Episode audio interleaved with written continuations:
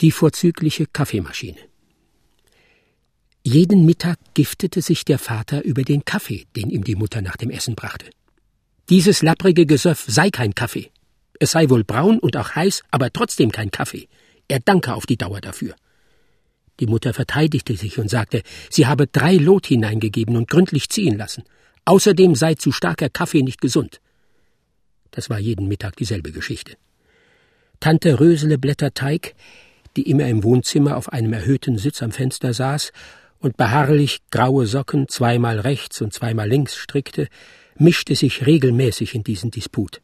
Warum wolle man nicht auf sie hören und einmal ihr Rezept versuchen, den gemahlenen Kaffee in einen alten Wollstrumpf tun und durch diesen dann das kochende Wasser gießen?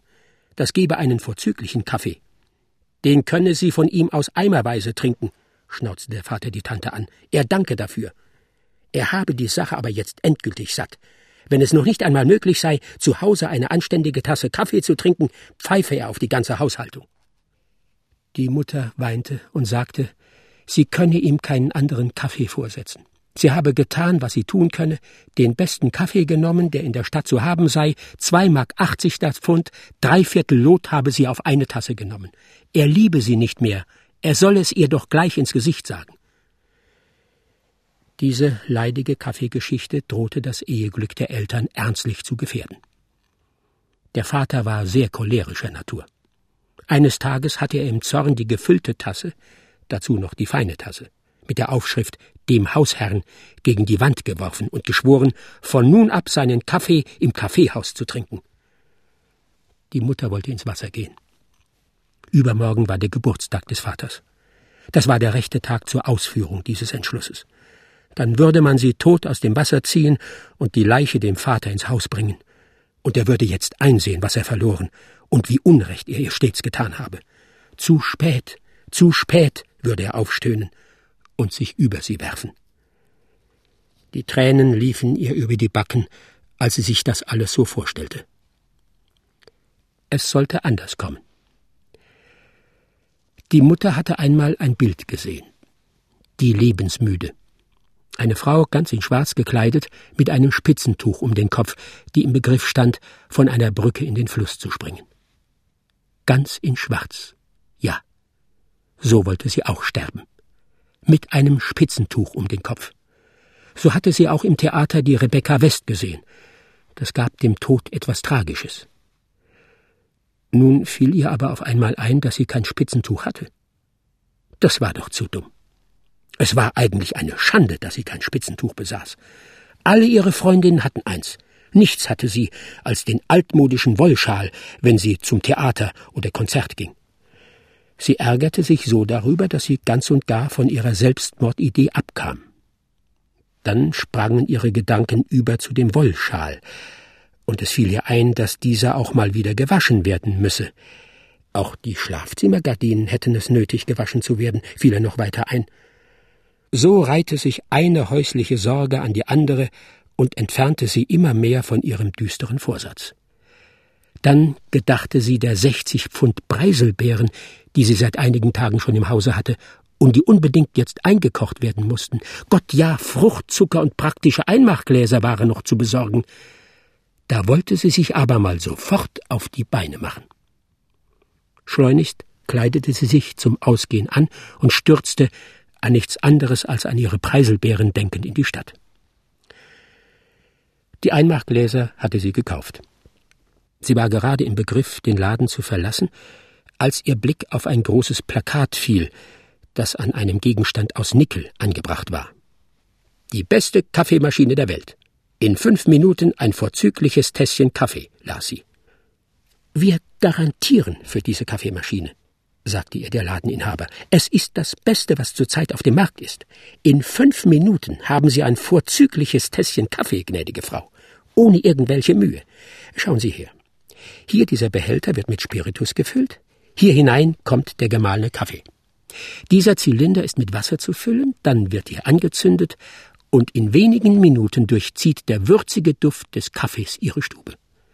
Der Mutter erschien diese Kaffeemaschine als Rettungsanker in ihrer häuslichen Misere. Sie würde sie ihrem Gatten zum Geburtstag schenken und ihn mit einer vor seinen Augen hergestellten vorzüglichen Tasse Kaffee versöhnen. Sie kaufte also diese Wunderkaffeemaschine für 28 Mark. Beobachten Sie genau die Gebrauchsanweisung, schärfte man ihr im Laden nochmals ein. Vor allen Dingen geben Sie immer Obacht, dass dieser Hahn hierzu, jenes Ventil stets offen ist. Auch der Ablauf hier muss immer offen gehalten werden. Der Geburtstag des Vaters. Die Mutter hatte mit besonderer Sorgfalt den Geburtstagstisch aufgebaut. In der Mitte stand die Kaffeemaschine mit dem Plakat, das sie sich im Laden ausgebeten hatte. Auf der einen Seite ein Rodonkuchen, auf der anderen ein Mantelkranz, wie ihn der Vater so gerne mochte. Dann zwei Geranientöpfe, eine lange Gesundheitspfeife, ein paar Plüschpantoffeln, die die Tante mit einem Fuchskopf, dessen Augen aus roten Perlen gemacht waren, bestickt hatte. Weiterhin zwei Pulswärmer, auch eine Arbeit der Tante. Rudi hatte einen Starkasten bebrandmalt, der als Staubtuchbehälter im Hause Verwendung finden sollte. Adele hatte etwas Kunst gepunzt. Eine echt rindslehnerne Hausmütze, die zwar nicht sehr bequem war, indessen sehr kleidsam sein sollte. Der Vater konnte angesichts dieser herrlichen Sachen, Zeichen der Liebe der Seinen, obgleich er wohl den einen oder anderen Gegenstand lieber nicht gehabt hätte, nicht gut anders als sich freudig, überrascht und gerührt stellen. Sonniger Friede mildes Plätschern trauter Familienharmonie. Jedes Kind bekam einen Kuss, der nach Zigarre schmeckte. Die Mutter bekam auch, der Kinder wegen, einen Kuss. Das machte sie mutig.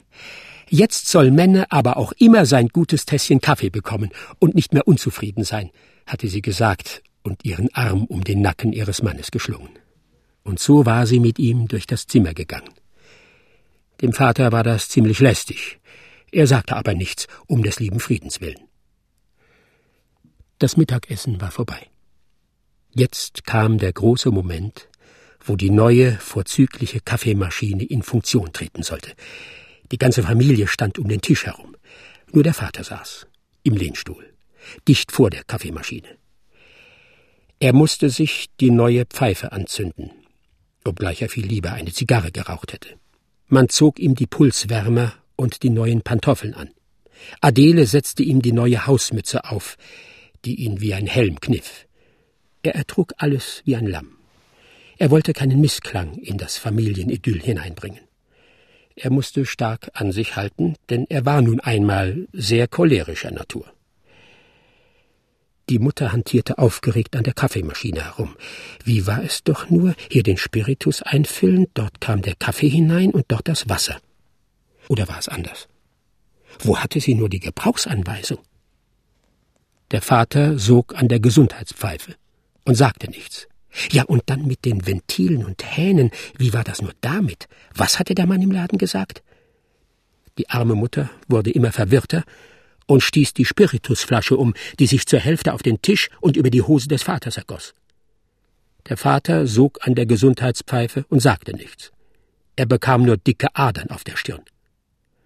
Da nahm die Mutter sich ein Herz. So musste es sein. Sie goss den Rest des Spiritus in den oberen, das Wasser in den unteren Behälter und gab den gemahlenen Kaffee hinein. Hier musste angezündet werden. Das hatte sie behalten. Das Streichholz machte tsch und erlosch. Sie verbrauchte eine ganze Schachtel Streichhölzer, es gelang ihr nicht, die Maschine anzuzünden. Plötzlich stand der ganze Tisch in Flammen.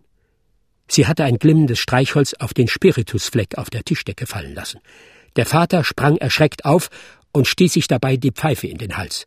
Er war blau vor Wut, sagte aber noch immer nichts. Diese modernen Sachen, ich habe es ja immer gesagt, murmelte die Tante. Der Mutter gelang es endlich, die Flammen zu ersticken. Mit zitternden Händen machte sie sich wieder an der Maschine zu schaffen. Oder musste unten angezündet werden? Der Vater hatte sich wieder im Lehnstuhl aufgebaut. Seine Geduld war beängstigend. Ja, hier an diesem Hahn musste gedreht und dann der Spiritus angezündet werden. Wupp! schlug eine blaue Flamme aus der Maschine heraus. Alles flüchtete vom Tisch weg. Die Mutter stürzte in die Küche nach einem Eimer Wasser und setzte entschlossen die ganze Maschine unter Wasser. Sie versuchte krampfhaft, ihre Sicherheit zu bewahren. Sie nahm die Maschine und ging damit in die Küche. Der Vater sagte noch immer nichts. Die Augen waren blutig unterlaufen. Er gab dem kleinen Erich einen Tritt, dass er mit dem Lampenschirm auf das Klavier flog. Die kunstgepunzte Mütze schlug er der Adele um den Kopf. Er sagte nichts dabei. Nach kurzer Zeit kam die Mutter mit der Maschine wieder ins Zimmer. Sie brachte reines Tischzeug mit, und bald sah der Tisch aus, als ob nichts geschehen sei. Der Vater war heute ein Wunder der Selbstbeherrschung. Er war nicht wiederzuerkennen. Es kämpfte zwar noch immer sichtlich in ihm, er bemühte sich indessen sogar Interesse für die Kaffeemaschine zu zeigen und betrachtete sie aus nächster Nähe. Ein starker Strahl glühend heißen Kaffees spritzte plötzlich aus der Maschine hervor, dem Vater mitten ins Gesicht. Im Nu war sein Kopf eine große Brandblase, die mit dem Vater trotz seines verzweifelten Zappelns wie ein Luftballon an die Decke stieg. Die Mutter kletterte auf einen Stuhl, um den Vater an den Beinen herunterzuziehen, aber der Stuhl fiel um, und sie schwebte jetzt, die Hände um die Beine des Vaters gekrampft, gleichfalls in der Luft. Laut heulend stürzten die Kinder herbei und klammerten sich an die Beine ihres geliebten Mütterleins. Als plötzlich die Kaffeemaschine mit furchtbarem Knall zerplatzte, so dass durch die Gewalt der Explosion die Wand des Zimmers nach außen gedrückt wurde. Durch die entstandene Öffnung wurde die ganze aneinanderhängende Familie ins Freie geschleudert. Heiß trafen die Sonnenstrahlen die Luftballon-Brandblase und gaben ihr einen rapiden Auftrieb. Mit außergewöhnlicher Schnelligkeit stieg die ganze Familie in die Luft und war bald den Blicken entschwunden. Nie wieder hat man etwas von ihnen gesehen oder gehört. Das Haus brannte völlig nieder. Im Schutt fand man, außer der verbeulten Kaffeemaschine, einige verbogene Haarnadeln und Korsettstangen und ein Gebiss. Das waren die Überreste der Tante Rösele.